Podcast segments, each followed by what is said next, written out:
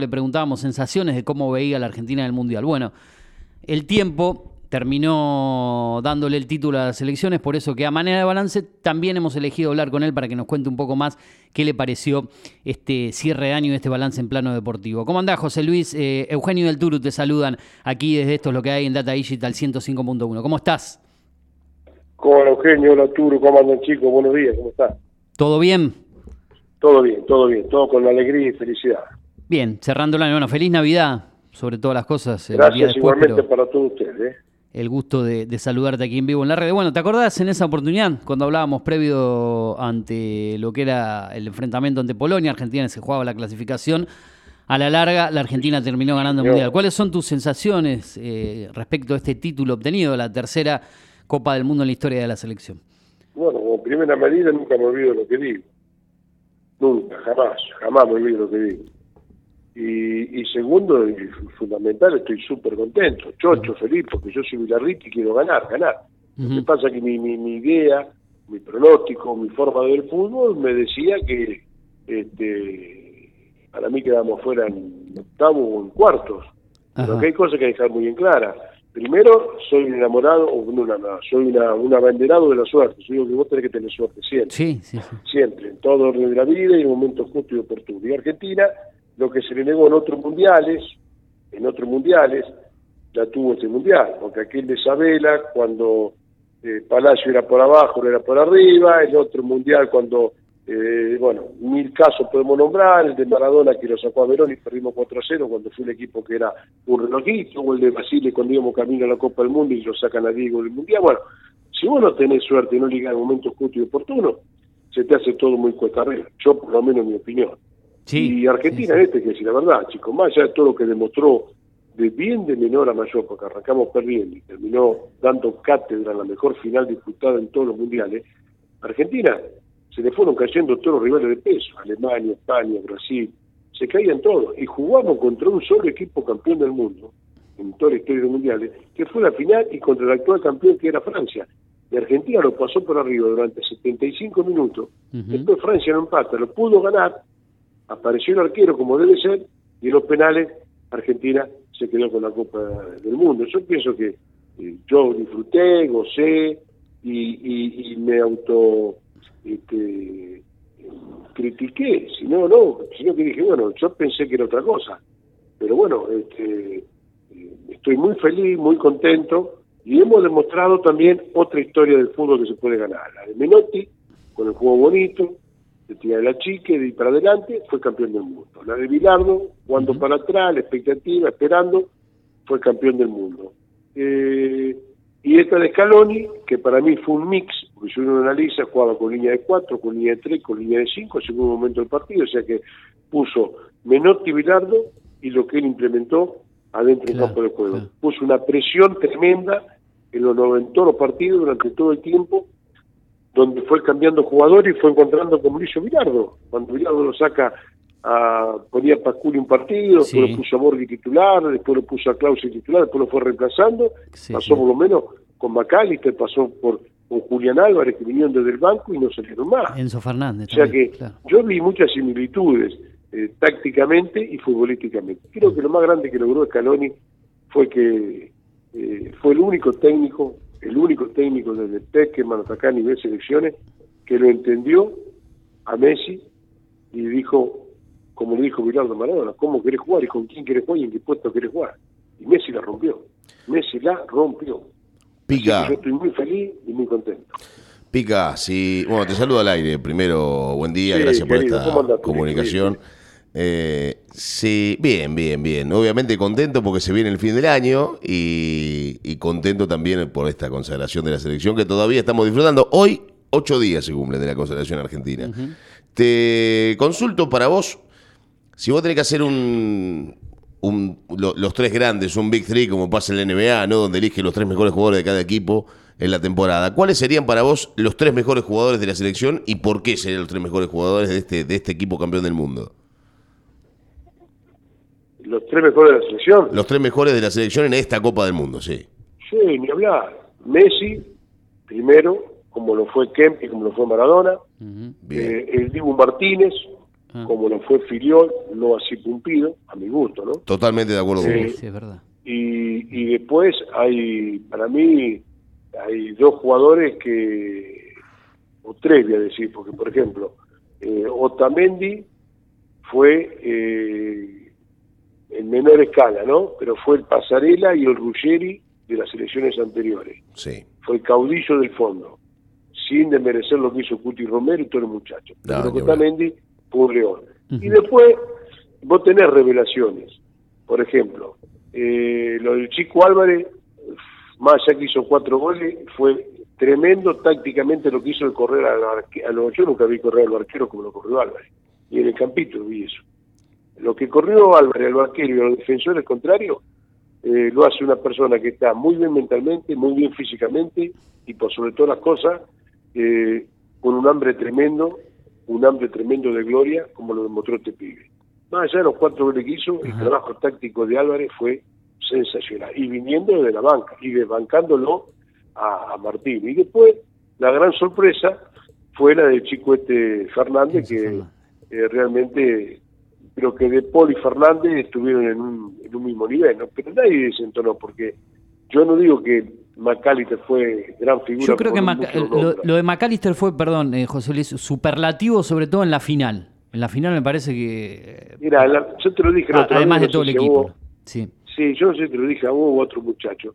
Vos cuando cuando anda derecho aparecen los grandes. En Argentina, del 78, por una cuestión de lesión de Ardile, aparece la Rosa y es calificado los dos partidos que juega con 10 puntos de la memorable revista de gráfico, contra Holanda y el partido anterior. Fue un monstruo, Omar La Rosa.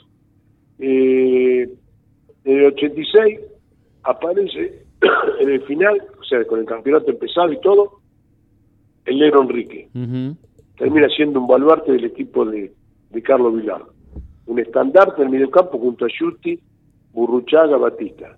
O sea, siempre te aparecen esos jugadores. Y en este caso creo que el que apareció fue este chico eh, McAllister, que eh, tácticamente jugó un gran campeonato.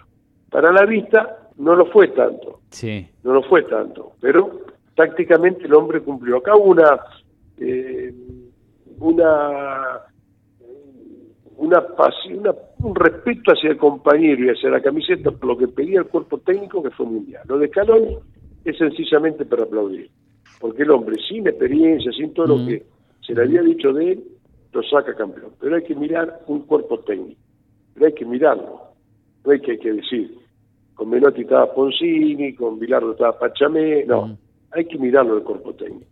Usted lo vio a Menotti, usted lo vio a Pachamé, eh, perdón, lo vio a Bilardo, y no, se consultaron prácticamente. En cambio acá, continuamente, Pablito Aymar le hablaba a él, no a los jugadores como debe ser, al técnico. Samuel se encargaba de hablar con los ustedes si prestan atención, chicos.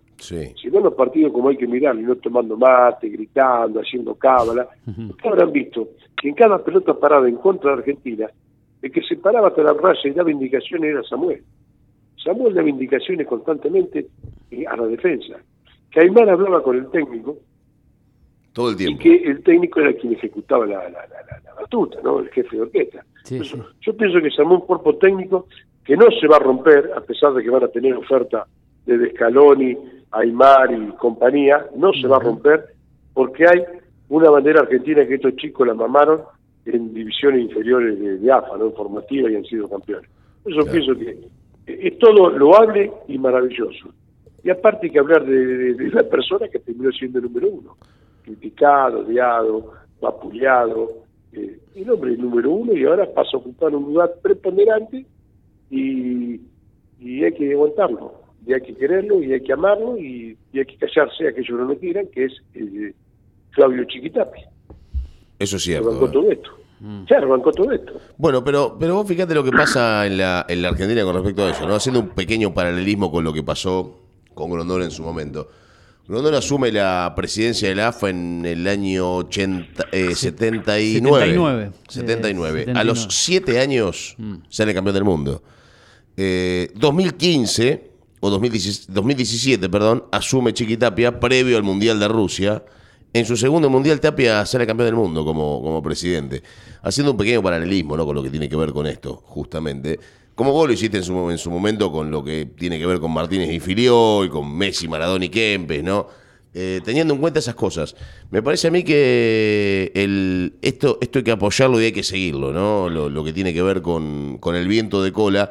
Y ojalá que haga que los jugadores argentinos eh, vuelvan a rememorar viejas épocas, ¿no? Y viejos y viejos albores de victoria, cosa que hacía rato que no sucedía. Y Argentina hoy es el campeón de América, o sea, el mejor equipo de América, el campeón de la Copa entre, entre el campeón americano, la finalísima entre América y Europa, y el campeón del mundo. O sea, Argentina es el mejor equipo de todos en todo lo que ha jugado en los últimos años. O sea que no hay forma de que Argentina no sea el primero del ranking, ¿no? Aparte. Hoy sí, hoy sí, hoy tiene que callarse la boca. Hoy tenemos que callar la boca. Yo nunca. Eh, critiqué ni estuve en contra de. Yo siempre dije que mi opinión era que quedábamos fuera. Yo sigo sosteniendo. Brasil mereció ganar 5 a 1, terminó perdiendo por penales. Ganaba 1 a 0 y 4 o 5 más y, y cada uno a 1 y siguió jugando igual. Y que, por ahí qué distinto hubiese sido la historia si se hubiesen cruzado Argentina-Brasil, ¿no? Por no hubiésemos jugado con Brasil, con Alemania, con España, con quien vos quiera, y hubiese sido más, más alto, porque hubiésemos ganado a lo mejor, hubiese sido más alto esta estrella. Pero bueno, acá no hubo tongo, acá no hubo arreglo, acá hubo mm. una victoria eh, sensacional. Y después hay otras cosas más para contar. A nivel, que yo, FIFA, referato, hay un detalle que yo mm. no me lo banco más. A ver. El tema del VAR. El VAR en semifinal, en, perdón, en octavo, cuarto, semifinal y final, no actuó más. No, con no, no se usó prácticamente, no, no. No actuó más. No, no, es verdad. No actuó más. Ahora dicen que dice el referí que por la cucaracha dijeron que sí, que no, que no sé, ah, del penal. Claro. Revisar que penal es la de, de Francia. Y dijo, no, no. Bueno, esos detalles yo no me los como más. Yo no me los mastico más. No lo mastico más. Porque yo fui, fui un defensor del VAR y pensé que en este mundial, como habían prometido, otras cosas también habían prometido y no la cumplieron, habían dicho que el VAR iba a poner eh, el audio para que escuchemos todo, qué decían desde el bar y qué es lo que contestaba el referido. No se escuchó nada. Nunca. No, Nunca, jamás. Entonces a mí eso me da este, un abandono, lo dejo, no, no, no me interesa para nada. Yo estoy de acuerdo con el VAR, ¿eh? para ver si el piloto entró, no entró, si fue full, si es para roja, o es penal, o es fuera del área. Yo estoy de acuerdo con eso, porque la tecnología llega más que la, que la vista del hombre. Pero si el hombre va a ser parejo para todos, lo dije en Argentina, no lo quiero. No lo quiero. No, no, no, no. Por aparte de lo que hablábamos hoy con Eugenio, el VAR te puede regalar un penal como le regaló a la Argentina un penal contra, contra Arabia Saudí de la primera fecha, pero después te anula tres goles. Y aparte de anular de tres goles, te puede arruinar en, una en un cuarto de final, inventando un penal en contra tuyo. Y después cuando vos vas a eso decís, no, y bueno, pero vos qué, podés decir que yo te quiero perjudicar si vos eh, ¿qué te voy a perjudicar si yo te regalé un penal en la primera fecha y no dijiste nada? Y no, no es así, porque en la primera fecha no lo vimos que las semifinales, ¿no? Pero vos sos, vos sos referido de básquet. Y vos la segunda fecha de campeonato, partido televisado, vas a mirar la pantalla para ver si fue falta técnica, antideportivo o no. Sí. Y después la final no, no, me va a mirar el televisor, no dirija más, tú. Claro. No dirija más. O no vaya nunca más.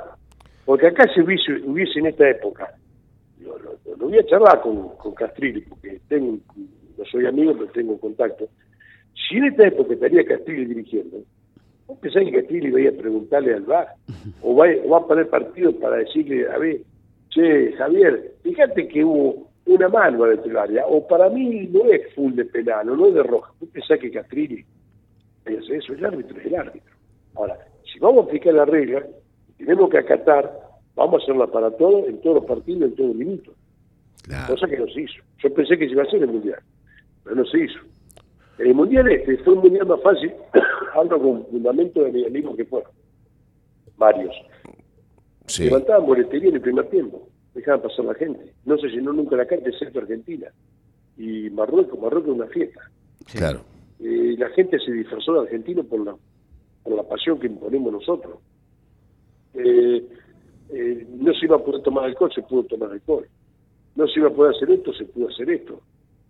De noche, madrugada, caravana, bombo, platillo, asado, se permitió todo. es un comercio el fútbol, ahí está la palabra, todo un comercio. Hoy, si vas a, a Qatar y, qué sé, te pones tocar el bombo a las 3 de la mañana en la plaza, va preso. Termina en gana, más vale. Y bueno, así. Bienvenido sea la victoria, maestro. Hay que ganar. Y se ganó bien, ¿eh? Se ganó bien, fue justo. Fue un equipo. No, ni hablar. Aparte, la final fue una belleza. Fue una belleza. Ahora, para. ganar como ganaba 2 a 0. Y después, bueno, sufrir como se sufrió. eh, fue una belleza. La verdad que lo que, lo que ¿Cómo, Argentina. ¿Cómo lo viste vos el partido, Pica? Sentado, sentado. No te agarró, no, no, te agarró un bobazo de milagro, Pica, ¿o no? O no, no, porque no, no, no, no, no, Hubo varios casos, hubo varios casos acá en Pergamino. Otro día escuchaban en una emisora colega una nota con, con uno de los eh, que trabaja en la guardia del hospital de gente que se acercó con, con arritmia, con alguna situación de preinfarto y esas cuestiones a, la guardia en pleno momento del partido, ¿no? No, pero yo no sufrí. Yo cuando estaba 2 a 0, viste ese axioma que aquí dice 2 a 0, un sí. peor resultado, el peor resultado. Pero yo veía que estaba muy dormido Francia. Se nos vino la imagen de, de, yo soy más chico, pero de México 86 en la cabeza en un momento, ¿no? Dos goles prácticamente. La, la, misma situación, ¿no? Lo que pasa es que faltaba, faltaba menos y, y Diego metía ese pase para, para y terminó el gol. Lo que pasa es que vos tenés que mirar que eh, el partido era 2 a 6 y no liquidaba Argentina y Francia estaba dormido, que el técnico no lo hace cualquiera, menos en una final del mundo. Uh -huh. A los 40 minutos saca a Giroud y al otro chico. A Dembélé a Dembélé, y lo sacan dos sí. y pone otros dos y no arrancaron hasta que el último 15, 20 minutos arrancaron. Sí. Entonces Mbappé puede haber dicho lo que dijo, pero Mbappé la, la sensación de... Te digo más, ligamos no solamente como hay que ligar, vos fíjate que contra sí. eh, el partido de Australia fue. Claro. Eh, la pelota eh, la que queda en el aire y la saca, creo que Pesera al corro, no me acuerdo, cuando Gambeteado iba a patear. Ah, eh, la pelota sí. la pelota de Mbappé el minuto 92-93 del partido de la final, que viene de izquierda hacia el medio, que engancha, y cuando se le queda un poquito de lado, no puede sacar el derechazo, cuando le quiere acomodar, creo que la saca Martínez, no sé quién es que cerró. Dybala, no sé Dybala, ¿no? Dybala. Dybala. Esa, esa, el otro día hablaba esa pelota. Bueno, que era suerte. Dybala, claro. que hacía ahí? Bueno, sí, sí, sí. El chico llegó y la sacó. Eso era gol.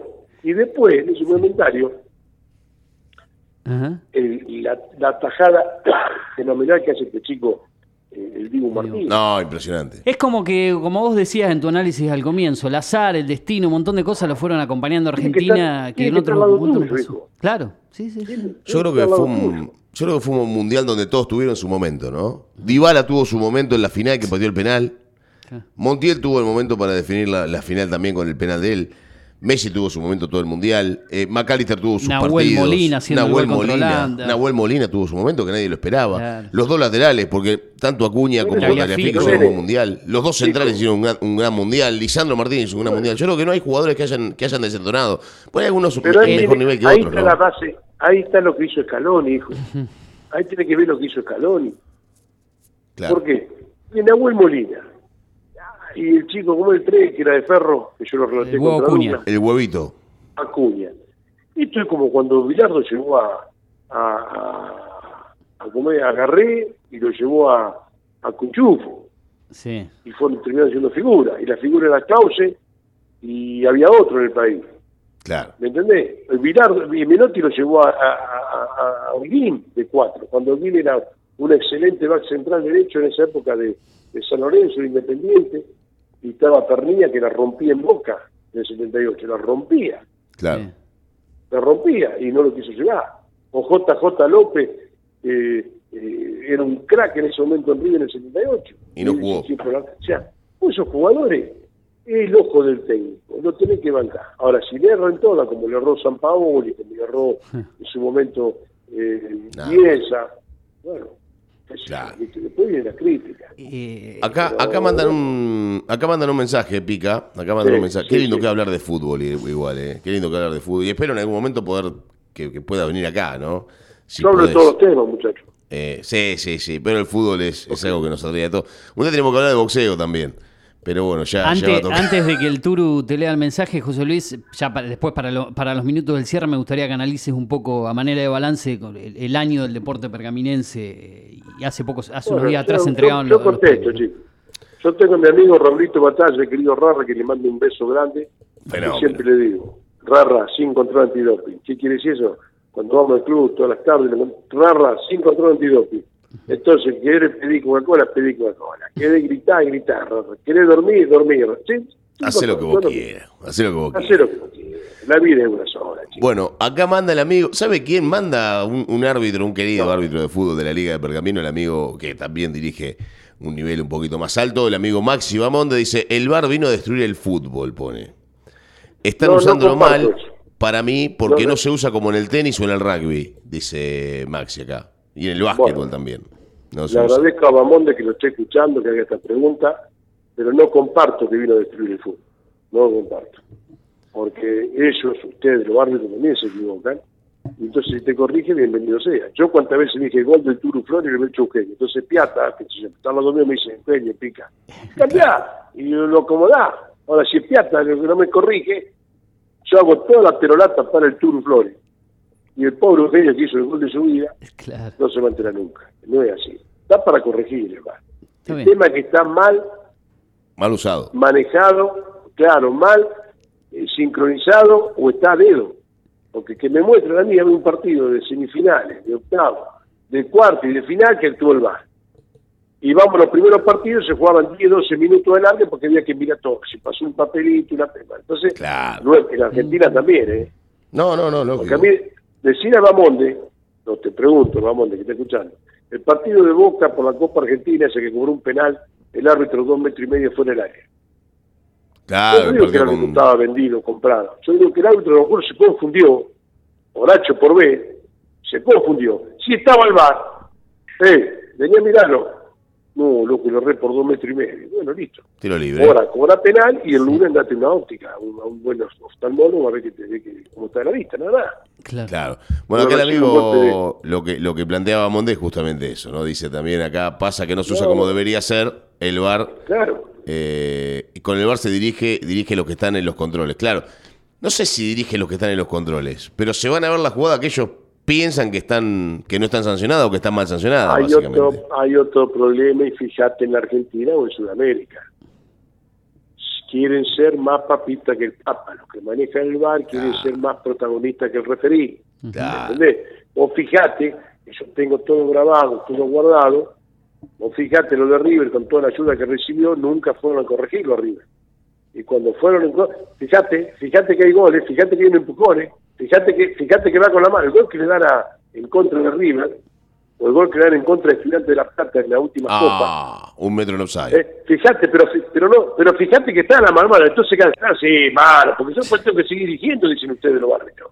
Sí. No la vieron nunca nadie la mano. Recordemos el River, Vélez, el River Vélez de la Copa Libertadores. Claro, el River Vélez y el estudiante y el equipo este de Brasil. Claro, exacto. Claro. te digo así porque me acuerdo de pasar. Eh, ejemplos. bueno, eh, sí, para, hablar con un billardista tenés que tener todo River a Entonces, bueno, puede seguir así. José Luis, eh, ya para, para que entre y nos quede con tiempo, bueno, eh, no solo de Mundial vivimos este año, pasaron muchas cosas, pero referido al deporte de, Pergamino, ¿cómo analizás el 2022? Pasaron cosas, Pergamino Básquet, el básquet local, el Douglas, bueno, ¿cómo, ¿cómo viste este año para el deporte de Pergamino en línea general? Mirá, para el deporte profesional, entre comillas, profesional, sí creo que fue chato. Creo que fue chato, porque vamos, por ejemplo, vamos con fútbol. Douglas, entre comillas, ¿no? Profesional, entre comillas. Douglas, Federal A, termina clasificando sexto, echó un técnico estando sexto, contrató otro técnico, terminó sexto, no hubo ninguna variante, y en la primera fase quedó eliminado con el equipo este de Bolívar. Bolívar. De Bolívar. Impresentable. Sí. Eh, yo quiero ganar. Completamente de acuerdo.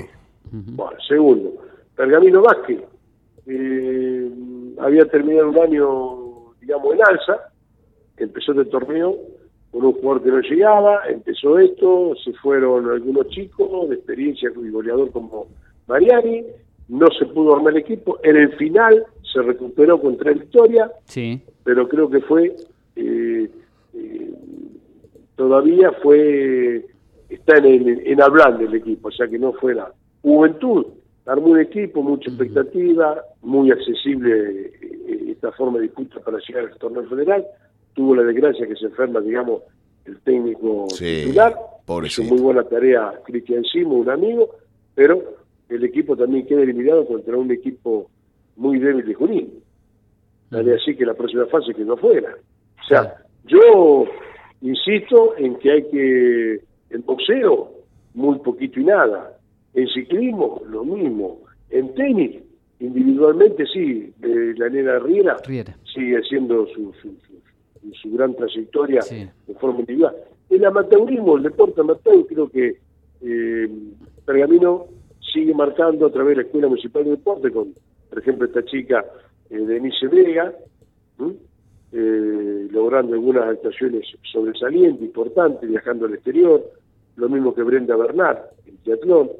Y, pero después, yo creo que fue un año un año pobre para Pergamino deportivamente hablando, me parece. No fue un año donde vos decís, che, y este. Y el automovilismo sí tuvo su, su triunfo, un par de triunfos este chico Domenech, que cambió de categoría otra vez. Eh, lo del pibito este del padre muy bien en el final del año, o sea, probándose con algunos títulos de Pascual.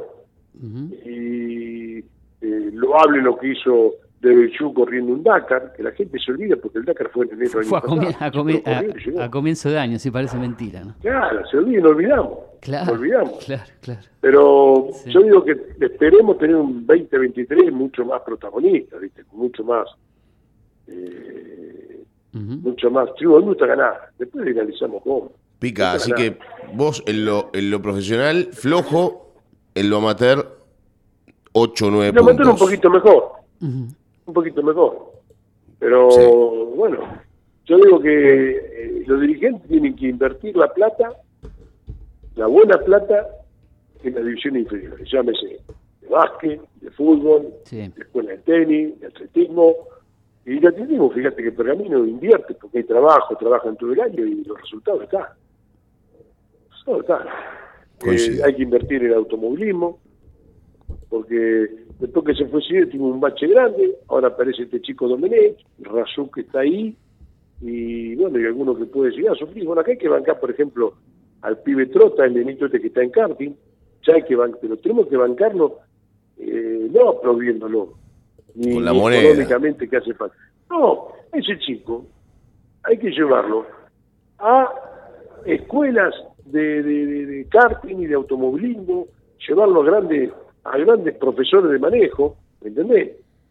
A que le enseñen eh, táctica y que lo hagan practicar, y que porque eh, es una forma de crecer, hijo. Si no, si el chico va a correr en karting y después va a pedir un salto a un coche de fórmula o a un cochecito con techo, bueno, el chico tiene que saber todos esos detalles. Que es mejor que ahora que aprenda, que está en su apogeo de crecimiento. Hay que llevarlo, hay que llevarlo a los grandes, a la escuela de, de que en su momento estaba, eh, me acuerdo, Guerra, que tiene una escuela de manejo importante. Hay que llevarlo, hay que darle charla con los traversos, hay que darle charla con, con llevarlo, llevarlo. ¿Entendés? Me parece a mí, chico tiene que aprender. Todos tenemos que aprender. Y cada uno en su, su, su rol. Otra cosa que tiene que mejorar mucho el pergamino es el boxeo. Tiene que mejorar mucho. Para mí, en una época fue una escuela de boxeo, ¿no? Pergamino y ahora... La escuela fue muy buena. No, fíjate que acá estuvo desde la época de... No voy a hablar de antes, de muchos años antes no, porque no lo viví. Pero desde José María Flores Burlón. Mm. Este uruguayo que nació, se, se crió acá en Pergamino. Sí. Y se quedó a vivir acá. Eh, lo llora, que pobrecito murió joven, pero después de, Flores, que fue un monstruo. ¿Cuántos grandes boxeadores tuvimos? Un montón. Un montón. Bueno hay que resurgir eso, tenemos que resurgirlo. Me parece bien. Bien.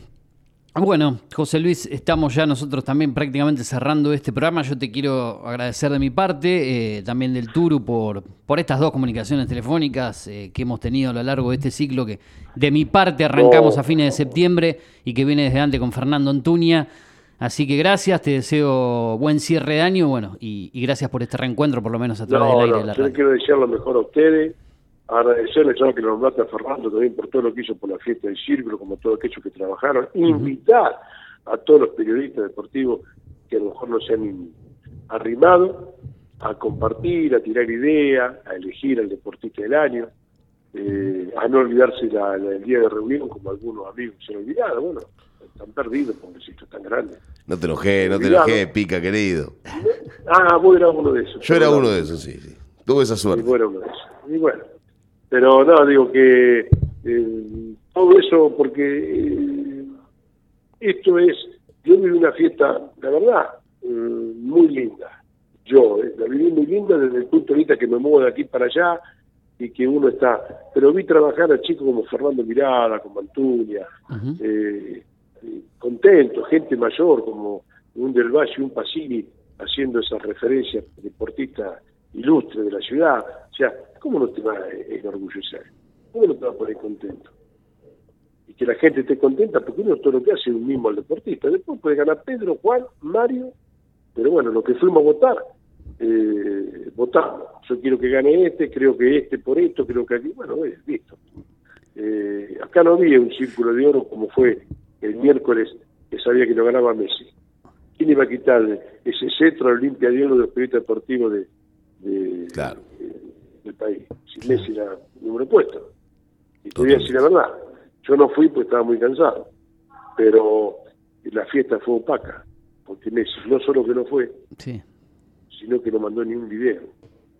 Y la levantó un poco la presencia de Gamila Sabatini, que la condecoraron eh, a la trayectoria después de no sé cuántos años que dejó de jugar tenis, etcétera, etcétera. Pero, por eso te digo, las falencias las tenemos todos en todos lados. Y tenemos que trabajar con las virtudes. Yo pienso que hubo un marco del público excepcional, un calor deportivo muy lindo, un aplauso muy grande de la gente, y creo que todos los deportistas se fueron conformes. Y me gustó mucho el, el círculo, me gustó mucho el círculo de oro a, a Brenda Bernard sinceramente. ¿Sabes qué pasa? Brenda es una chica que viene trabajando hace mucho tiempo, pero mucho tiempo en triatlón. Y trabaja en silencio. Y cuando hemos ido a votar, y ha estado en otras votaciones, Brenda siempre estuvo ahí. Siempre estuvo ahí. Pero ¿qué pasa? Como te decía yo, vamos a suponer que Brenda hubiese ganado todo, todo, todo. Quizá teníamos un campeón del mundo y lo perdía. Por popularidad, porque campeón del mundo, el fútbol, ¿cuándo va a ser? Entonces, ¿qué pasó? Brenda perdió en su momento con un Mateo Bolívar que tuvo un año excepcional, con un Tommy Sanzotera, me acuerdo, que le había roto en todos lugares, que con este chico el automovilismo, con eh, Augusto Fernández. Bueno, eh, a la hora de votar, siempre tuvo Brenda cuatro o cinco años peleando por el círculo de oro, como ahora hubo eh, dos deportistas más que quedaron ahí al acecho de ganar el círculo de oro, por una diferencia ínfima, pero bueno, este, se decidió esto y me pareció muy bien, ¿no? Sí. Así que eh, persevera y triunfará, dije creo yo cuando entregaba el premio, cuando la nombraba, porque la chica viene trabajando y trabajando y perseverante en su, su accionar. Justicia divina, Pica. Bien. Sí, sí.